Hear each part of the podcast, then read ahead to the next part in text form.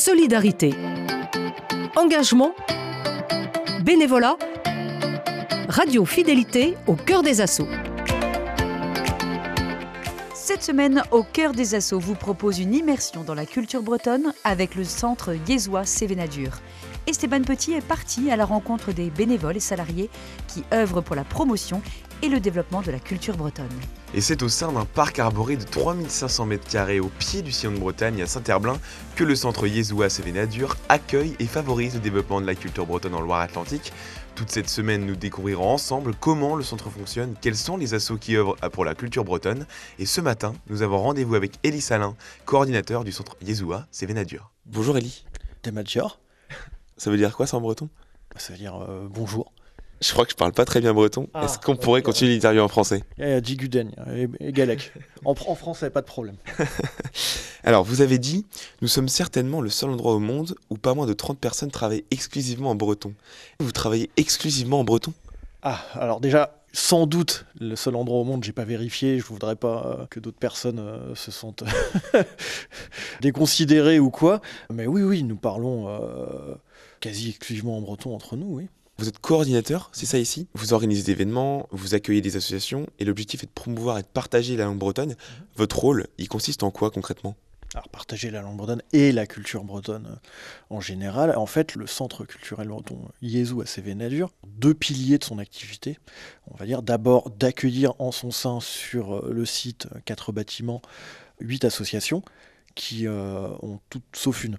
Mais la, la particularité justement de, euh, travailler euh, en langue bretonne, ce qui fait que nous sommes près d'une trentaine ici, donc entre les, les surveillants ou les professeurs du collège, les instituteurs euh, ou les ATSEM de l'école, etc. On a une radio. Vous, êtes entouré par combien de personnes ici au centre? On a une trentaine de salariés sur, qui travaillent pour huit associations différentes. Deux radios, dont une en breton, la crèche, l'école, le collège, les cours du soir, la bibliothèque à côté. C'est une sorte de, mini-village, j'ai envie de dire, mini-village breton.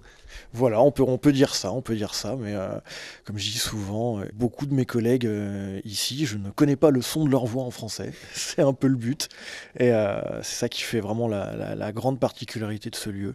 Moi, je gère la coordination du centre, c'est-à-dire toutes les questions aussi de sécurité ou d'entretien, ce qui est déjà pas mal de travail, la coordination des emplois du temps des salles, des locations des salles, on fait ça aussi, et au-delà de ça, évidemment, ma, comme on t'appelle comme centre culturel Loureton, ma mission principale est euh, d'organiser la programmation culturelle du lieu. On est dans une pièce où il y a une exposition en particulier. Est-ce que vous pouvez nous décrire un peu la salle dans laquelle on est donc on est dans ce qu'on appelle la salle Disco c'est-à-dire la salle d'exposition. C'est l'exposition de 120 mètres carrés. Nous faisons 5 euh, expositions euh, par an en moyenne sur des périodes de 2 mois.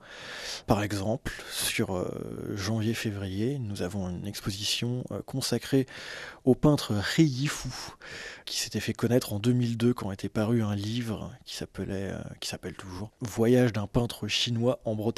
Donc c'est un peintre chinois tombé amoureux euh, de la région et qui l'a beaucoup peint, qui en avait fait un livre. Et euh, donc là on a, on a des tableaux à lui ici qui sont vraiment magnifiques, des lieux de Bretagne, parfois célèbres, la forêt de Brocéliande, Saint-Malo, l'île d'Ouessant, etc.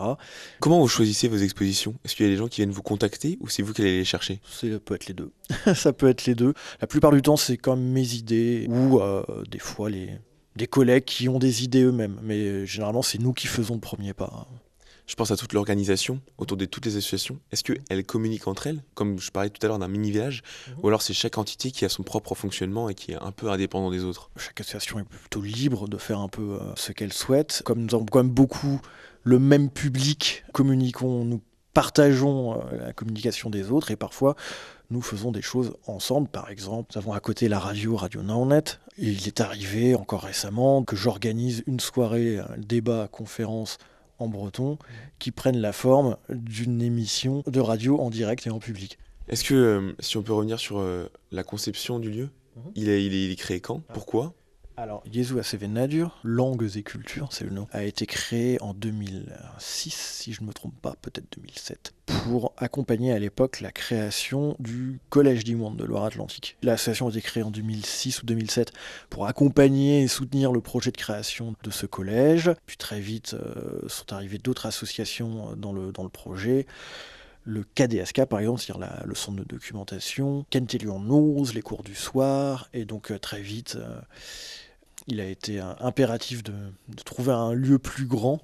Euh, et donc ce site de Longevinière, qui était avant une école publique, maternelle et primaire publique, finalement bah, a été abandonné par, cette école et était libre quelque part. Donc, euh, donc nous sommes installés ici en 2016. Il y a eu beaucoup de travaux pendant un an et demi, deux ans. Depuis 2017-2018, nous sommes bien installés ici et, euh, et d'autres associations, donc on, rejoint le projet. Euh.